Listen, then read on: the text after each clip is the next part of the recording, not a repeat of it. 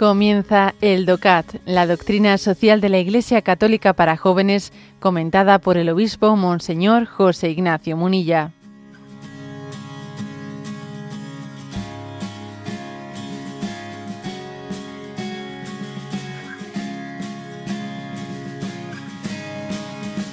Punto 211, que dice así. ¿Para qué y cómo sirven los partidos? Y responde los partidos políticos tienen la tarea de organizar la formación de una opinión política y de ser instrumentos para una amplia participación política de todos los ciudadanos. Pero esto solo es posible si los partidos son democráticos en su estructura interna y si además asumen una función de servicio. Es decir, si actúan velando por el bien común la Iglesia aprecia que los creyentes se involucren en partidos democráticos y que en ellos defienda la materialización de los valores cristianos. Y ahora una cita de Deus Caritas es 31. La actividad caritativa cristiana ha de ser independiente de partidos e ideologías, no es un medio para transformar el mundo de manera ideológica y no está al servicio de estrategias mundanas, sino que es la actualización aquí y ahora del amor que el hombre siempre necesita. Bien, la pregunta es ¿para qué sirven los partidos políticos? ¿no? Entonces, la respuesta es para canalizar la participación en la vida pública, en la vida política de los ciudadanos. Existe, ¿no? Eh, por tanto, los partidos sirven si en el fondo están puestos al servicio de la ciudadanía y dicen y me permiten tener una forma de participación en la vida en la vida política.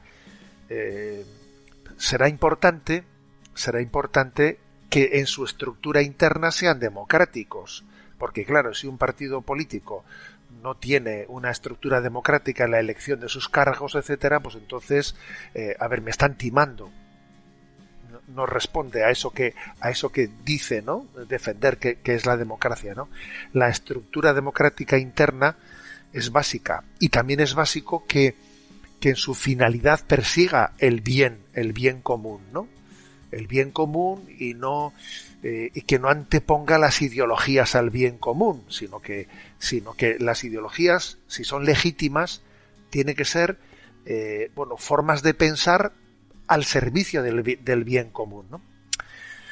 Bueno, y ahora viene, porque seguro que quienes estáis escuchando este programa estaréis pensando, sí, sí, señor obispo, pero a ver, eso que dice ahí, de que la Iglesia aprecia que los ciudadanos eh, se involucren en partidos políticos democráticos, ¿eso cómo lo hacemos? Porque, a ver, porque los partidos políticos, eh, en su inmensa mayoría, pues eh, tienen muchos aspectos, muchos puntos subsidiarios totalmente contrarios con los principios innegociables ¿no? de los que hablaba el Papa Benedicto XVI. Entonces, ¿cómo, ¿cómo van a ser los partidos políticos actuales, digo, los que, los que existen, ¿no? Los adecuados para, para dar cauce a ese deseo de participación política de los ciudadanos, ¿no? si tienen puntos absolutamente contradictorios con, con el ideario cristiano. Bueno, aquí se ha dicho muchas veces dos cosas, ¿no? Pues que una, una forma es la forma de introducirse en un, en un partido político para cambiarlo desde dentro, que un cristiano puede decir, entro para cambiarlo desde dentro. Pero vamos a ser claros, eso es muy ingenuo, eso es muy ingenuo. ¿eh? Lo cierto es que más bien cuando un católico entra en un partido político que tiene puntos contrarios a la doctrina social de la Iglesia, al final está claudicando de facto eso es, lo que ocurre. ¿no? Por lo tanto, quiere decir que también los católicos tienen que tomarse en serio el conformar, el conformar iniciativas políticas ¿eh? formadas desde la doctrina social de la Iglesia, quizás no partidos políticos confesionales, no, pero sí de esa inspiración de la, desde la doctrina social, de manera que esos principios innegociables de los que hablaba Benedicto XVI, bueno, pues estén perfectamente, claramente asumidos, ¿no?